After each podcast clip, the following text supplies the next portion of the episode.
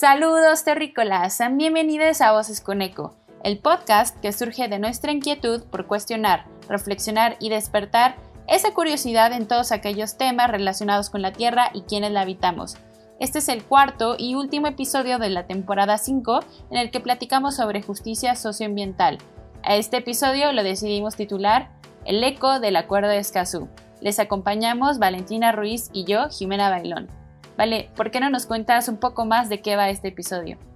Hola terrícolas, espero que estén muy bien, muchas gracias por escucharnos hoy. Hoy vamos a hablar sobre el Acuerdo de Escazú. El Acuerdo de Escazú es un tratado muy importante, sobre todo en esta temporada que estamos hablando de justicia medioambiental, porque es el primer tratado en América Latina que combina la perspectiva de derechos humanos y la de protección del medio ambiente.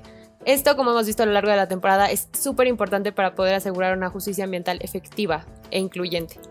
Y bueno, eh, les voy a contar un poco de dónde surge este acuerdo y por qué surge. Y es que, bueno, como hemos hablado a lo largo de la temporada, América Latina es un lugar muy difícil para asegurar eh, la justicia medioambiental. Eh, se han presentado varios problemas en diferentes países sobre falta de participación ciudadana, protección de personas defensoras de la tierra, transparencia, acceso a la información en materia ambiental, y por esta razón se buscó hacer un tratado que pudiera responder a estas necesidades.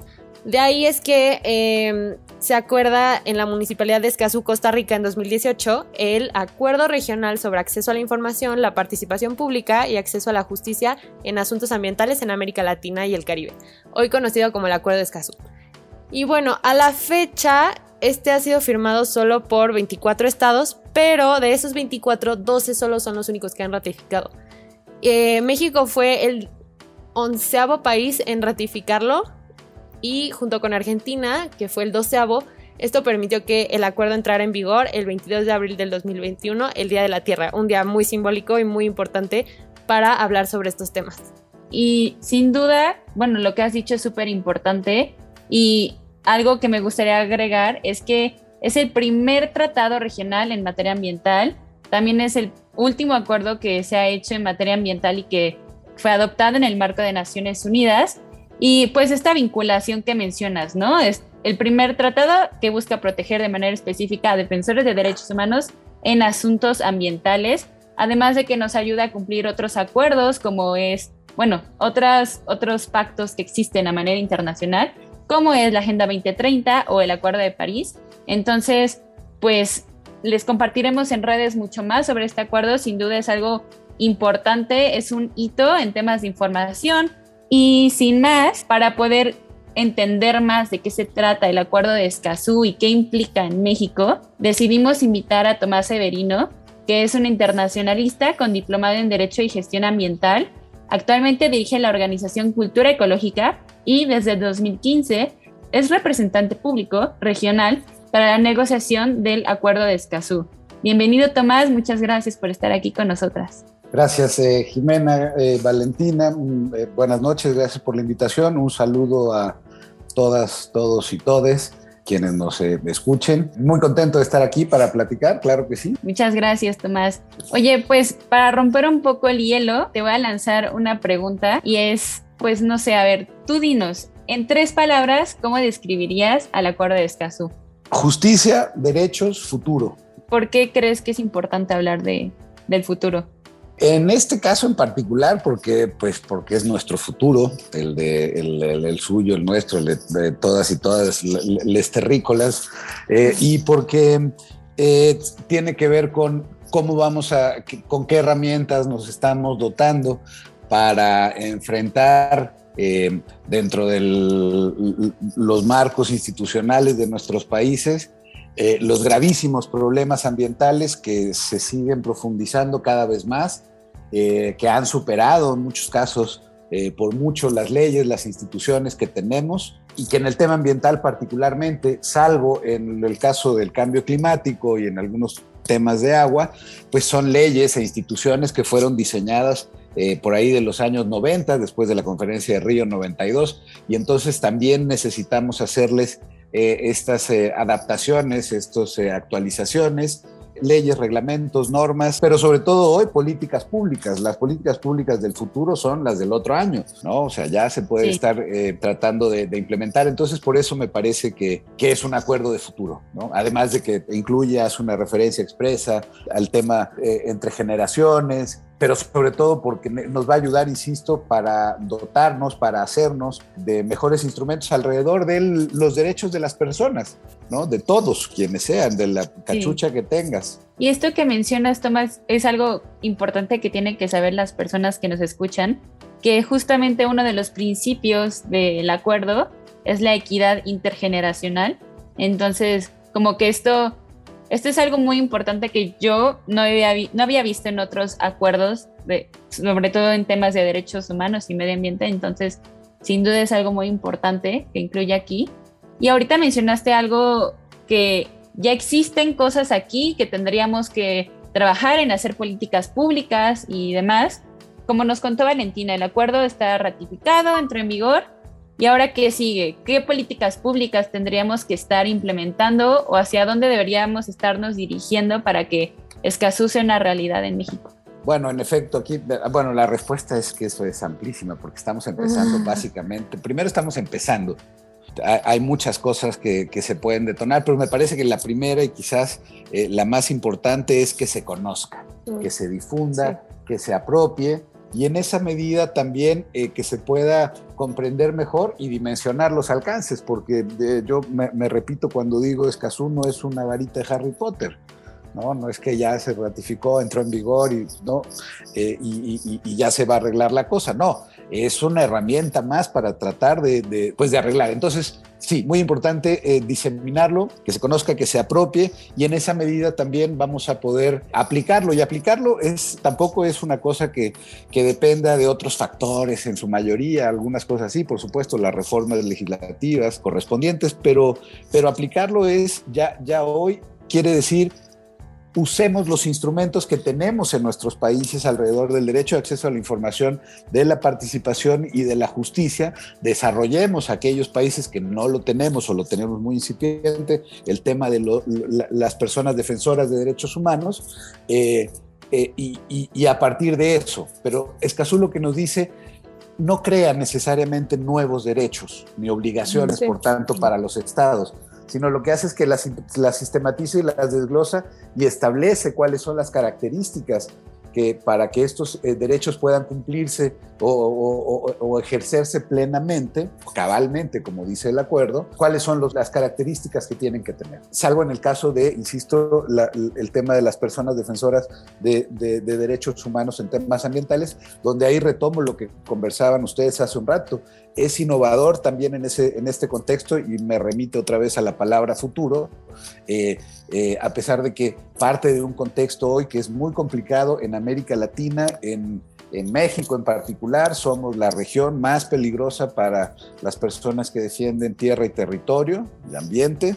Eh, México está en la lista de los primeros cinco, en realidad en la lista de los primeros tres, eh, con el número de ataques a personas defensoras y con el número de asesinatos.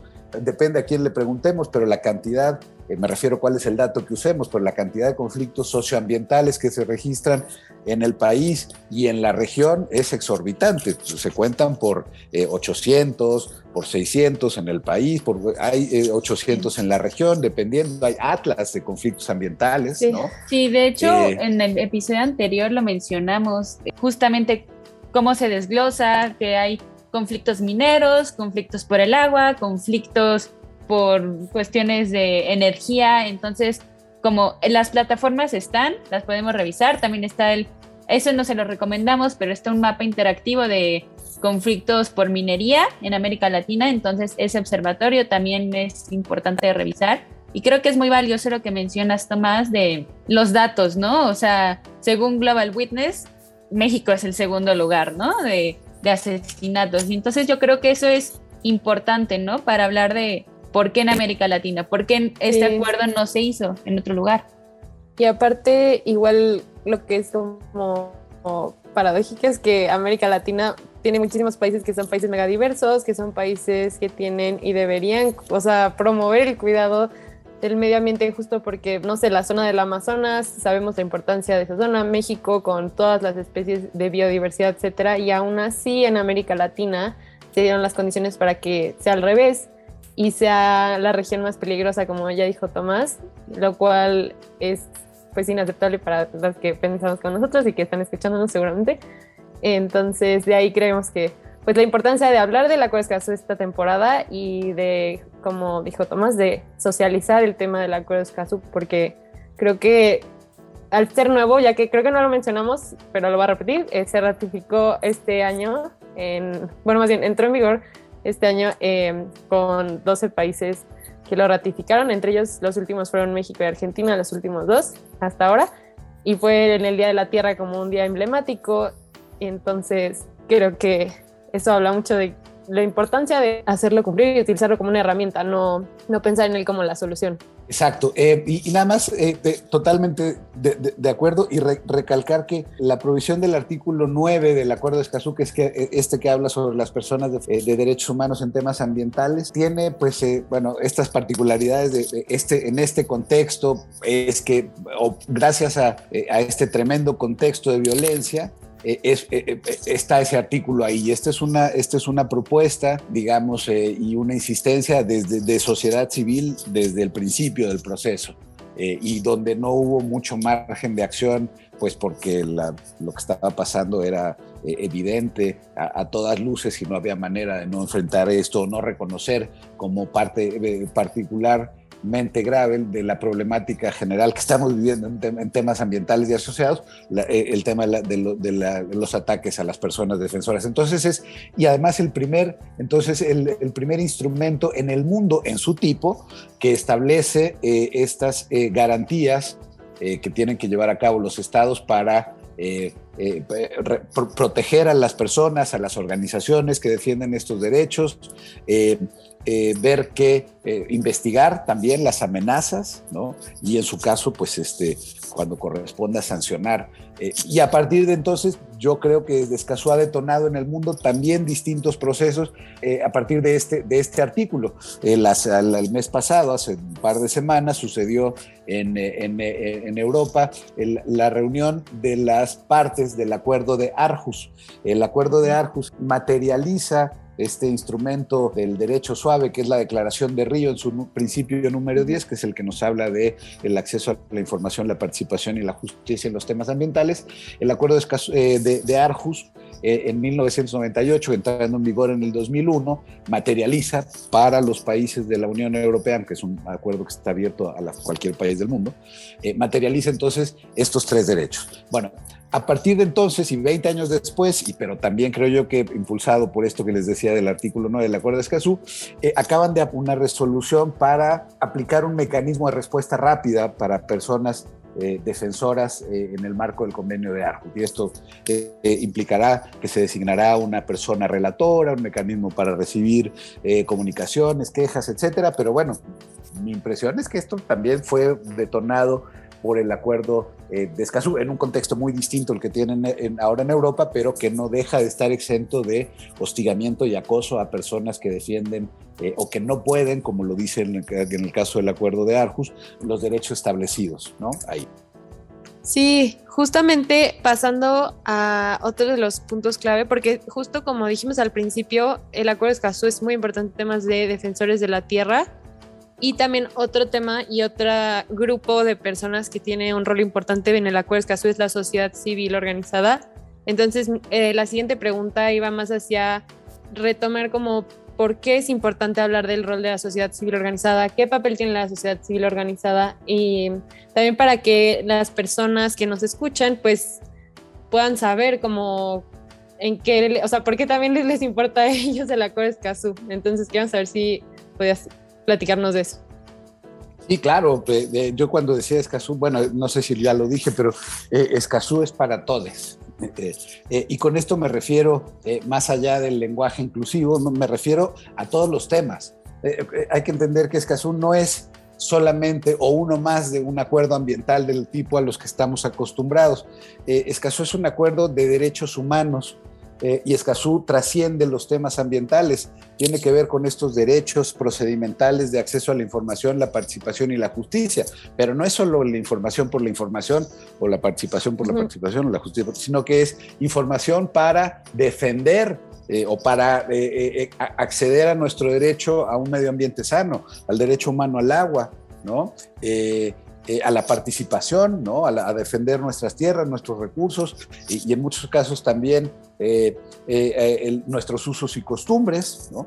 y Escazú tiene, hace un énfasis en, en, que es para todas las personas, pero, pero también entendiendo que, que hay, hay, hay, hay distintas capas eh, que generan condiciones de vulnerabilidad. Escazú pone un acento especial en estos en estas, eh, eh, grupos que están en situación de vulnerabilidad, sea porque están en una área remota, porque están en medio de un lugar donde se va a desarrollar un proyecto, porque están en una zona de riesgo, porque, o porque además tienen una serie de capas de, de vulnerabilidades y entonces eh, eso se refiere a decir, bueno, pues ahí hay que poner eh, un esfuerzo especial en que se comunique la información de manera pertinente, en formatos culturalmente adecuados, ¿no? que muchas veces no son el idioma oficial eh, del país necesariamente el cual eh, estas comunidades se comunican, eh, tiene que ser un lenguaje sencillo, accesible, ¿no?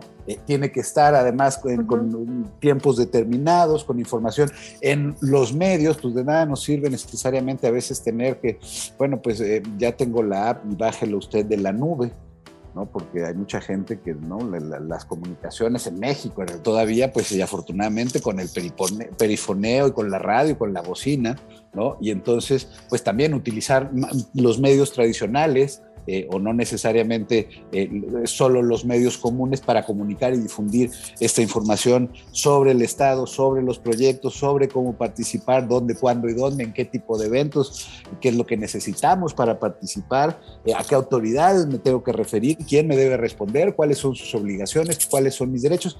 Y por eso es importante que se conozca, sea, sea el tema forestal o sea el tema de pesca o de residuos o del recurso hídrico o de extractivismo de hidrocarburos minerales o extractivismo en general, que en realidad pues también habría que tener en algún momento esa plática, ¿qué es extractivismo? Pues todo, una, región que además es depende de la extracción primaria de sus riquezas, ¿no? Y ni siquiera la estamos procesando, ¿no?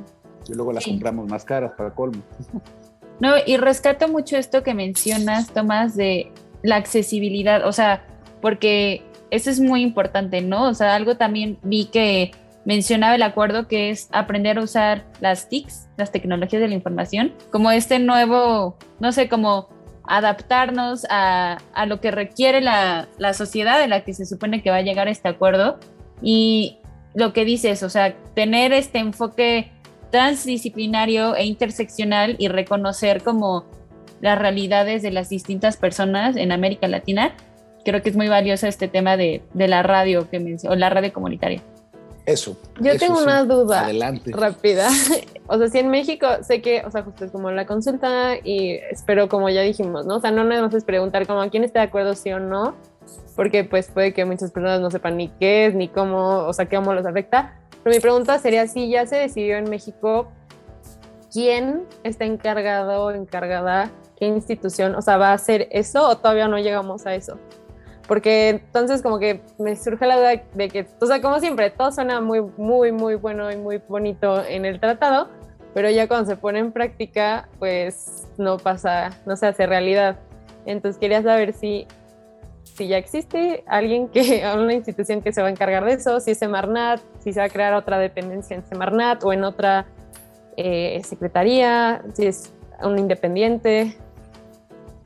No, no, no me parece una pregunta básica, y aunque lo fuera, pero esta en particular me parece una pregunta muy buena y es una pregunta además común, ¿no? Pues si ya todo el mundo está diciendo, bueno, ¿y ahora qué sigue, no? ¿Qué onda? Eh, a, ver, hay, igual no hay una sola respuesta. La respuesta, eh, digamos, desde el lado de las autoridades, del gobierno mexicano, eh, sabemos que se han realizado una serie de talleres y consultas y grupos de trabajo, tres grupos de trabajo eh, con distintas instancias eh, eh, de, por ejemplo, de acceso a la información. Bueno, pues con lo encabeza, sabemos que es el Instituto Nacional de Acceso a la Información y Protección de Datos Personales, el INAI. En el caso de participación, pues es la Secretaría de Gobernación. Y en el caso de justicia ambiental, que además se vincula o está ya ligado con el con el de personas defensoras.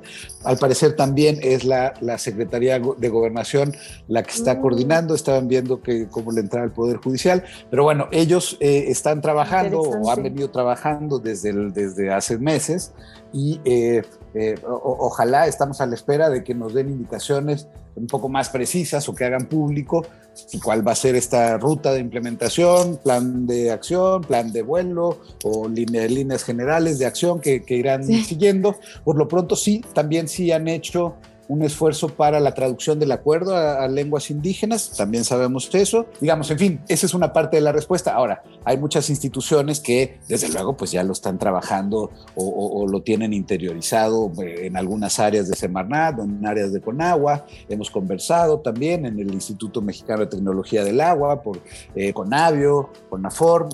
Hay, pero poco cuál es el, plan de acción oficial, pues todavía está por, conocerse, ojalá pronto, porque además pues eh, el acuerdo de Escazú va a tener su conferencia de las partes, una suerte de nacimiento de la vida institucional en el plano regional o internacional eh, con su secretaría y, esto va a suceder eh, a finales de, de abril del próximo año del 2022 y ahí, bueno, pues este, esperamos a ver. Bueno, pero esa es una parte de lo que se puede hacer ahora. La otra es, eh, desde ya, pues el acuerdo de Escazú es una suerte también como de espejo, ¿no? Donde podemos comparar eh, estos estándares establecidos ahí con bueno, nuestras leyes, nuestros reglamentos, pero nuestras políticas públicas también, ¿no?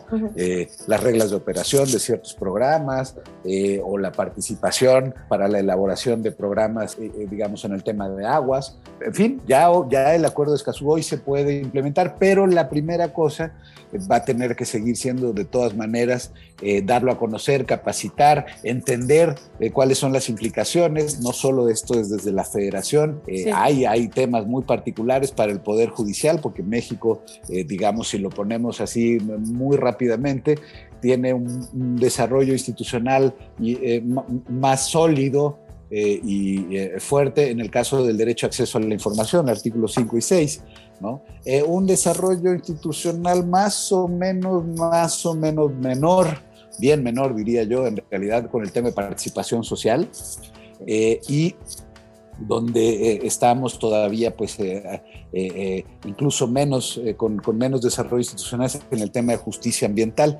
A decir de, de algunos abogados expertos en la materia, dicen que el artículo 8 es una hoja de ruta para el desarrollo de la justicia ambiental en México. ¿no? entonces ahí podemos, lo que quiero decir quizás es, hay muchos espacios donde hay susceptibles de, de generar mejorías desde políticas públicas hasta reglamentos y, leyes, pero eso toma más, más tiempo. Pero ya está, esto está, en muchos casos ya está diagnosticado, ya, los, ya sabemos cuáles son las limitaciones de la Ley General del Equilibrio Ecológico y sus reglamentos. Este, entonces, pues eso, empezar a, a, que se conozca, entenderlo, dimensionarlo, y decía no solo desde la federación, sino en particular, y esto es una opinión personal, desde los estados e incluso los municipios. El Acuerdo de Escazú tiene tiene unas provisiones para el desarrollo de sistemas de información subnacional o local, por ejemplo.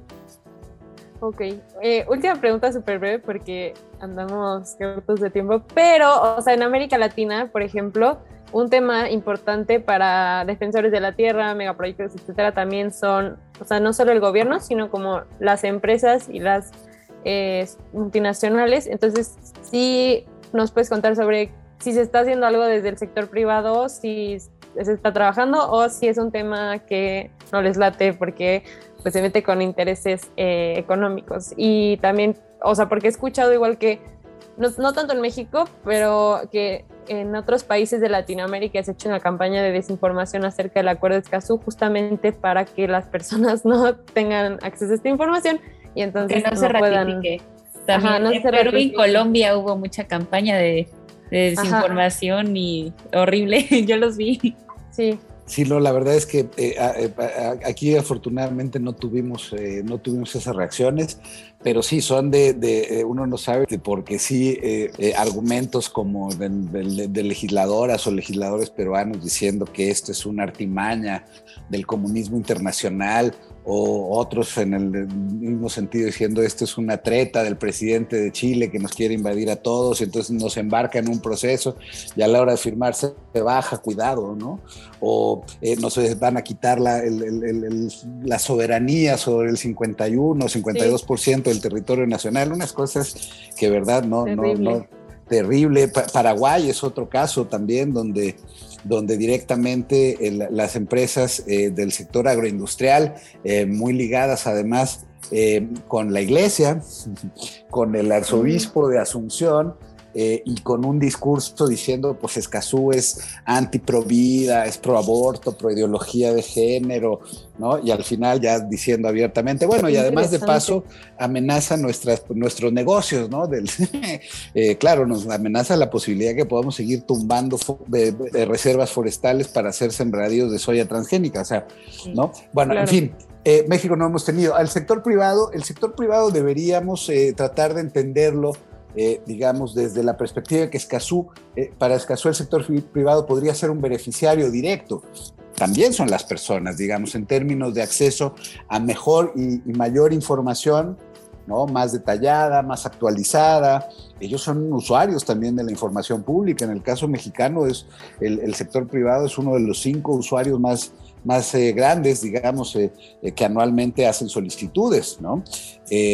Eh, el sector privado tendría además la posibilidad de tener esta cosa de la certeza jurídica sobre el plazo, el tiempo de la inversión, no de que, bueno, pues lo hacemos mal y entonces mandamos a la policía y entonces ya nos salió más caro, pero nos tumbaron la barra, no sé, todo lo que implica, me imagino yo en términos de gastos, que se, que se alargue, que se complique un proceso, que se judicialice, abogados, que se cancele eventualmente, ¿no? Que termine además manchando con pues con sangre o con despojo y contaminación a las comunidades y afectando algunas empresas que incluso cotizan en, sistemas de bolsa de valores en distintas casas en el mundo, etcétera. Tendría que ser ahí y tiene que tener la participación porque Escazú establece eh, el, registro de emisión y transferencia de contaminantes, donde esa información tiene que ser proporcionada por las empresas que generan estas eh, emisiones al aire, suelo, agua o a la atmósfera, ¿no? No, y sin duda, en el Banco Interamericano de Desarrollo es temas del acuerdo de Escazú, temas de, participación y de protección y de como de, consulta a la población. Entonces, también los países que no quieren ratificarlo tienen que considerar esto, ¿no? O sea, si quieren seguir teniendo inversiones de este Banco de Desarrollo, pues tienen que cumplir con lo que dice el acuerdo de Escazú, ¿no? Entonces ya si lo ves ese, esa parte económica, sí es importante que, pues que se implemente el acuerdo y que se haga una realidad en sus países. Pero. Por cierto, perdón, el caso de Nicaragua en este, en esto que acabas de decir, a mí me, yo no encuentro otra explicación otra vez desde mi muy personal visión de por qué carambas Nicaragua firmó y ratificó. ¿Qué, nos puedes decir de eso? Yo creo que Nicaragua firmó y ratificó por esta cláusula de uno de los eh, programas para los empréstitos del BID, efectivamente. Sí, es algo muy importante, ¿ya ves? Eh, ¿Quién es quién en el acuerdo Escazú?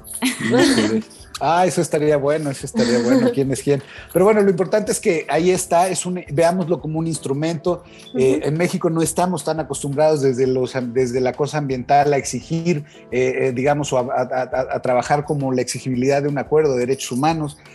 México y, pues tuvo esta reforma en el 2011 donde se puso así como con mayúsculas negritas que si es de derechos humanos, si es un tratado, entonces tiene una importancia muy importantísima, digamos y, pero no, y hay que entender entonces que la exigibilidad viene desde que es un acuerdo vinculante de derechos humanos, que esa es la otra característica o una de las otras características que hace de Escazú eh, eh, un, tratado innovador, más allá de que, eh, ojo, y esto es también pues bonito, de toda la región, desde América, desde el Río Bravo para abajo, hasta la Patagonia es el primer acuerdo. Estamos en el, en el, en el siglo XXI, ¿no? Pero en fin, bueno, finalmente se hizo, pero ahí está. Eh, y también es un dato que no es menor.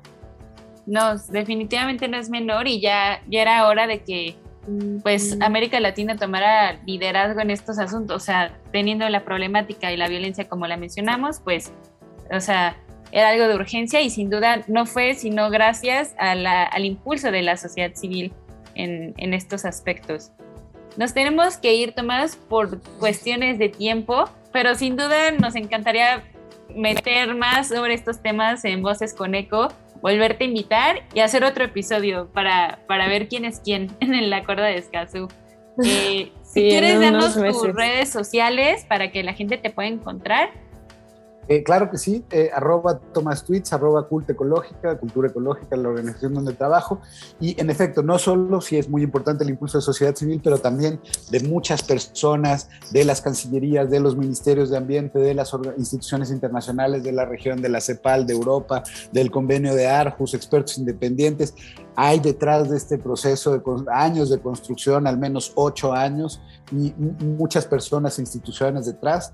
Eh, y entonces, eh, pues eso, y está pensado por, de, si me vuelven a invitar, me sigo, aunque ya saben que si me dan el micrófono para hablar de Escazú, pues no, es difícil, ¿no?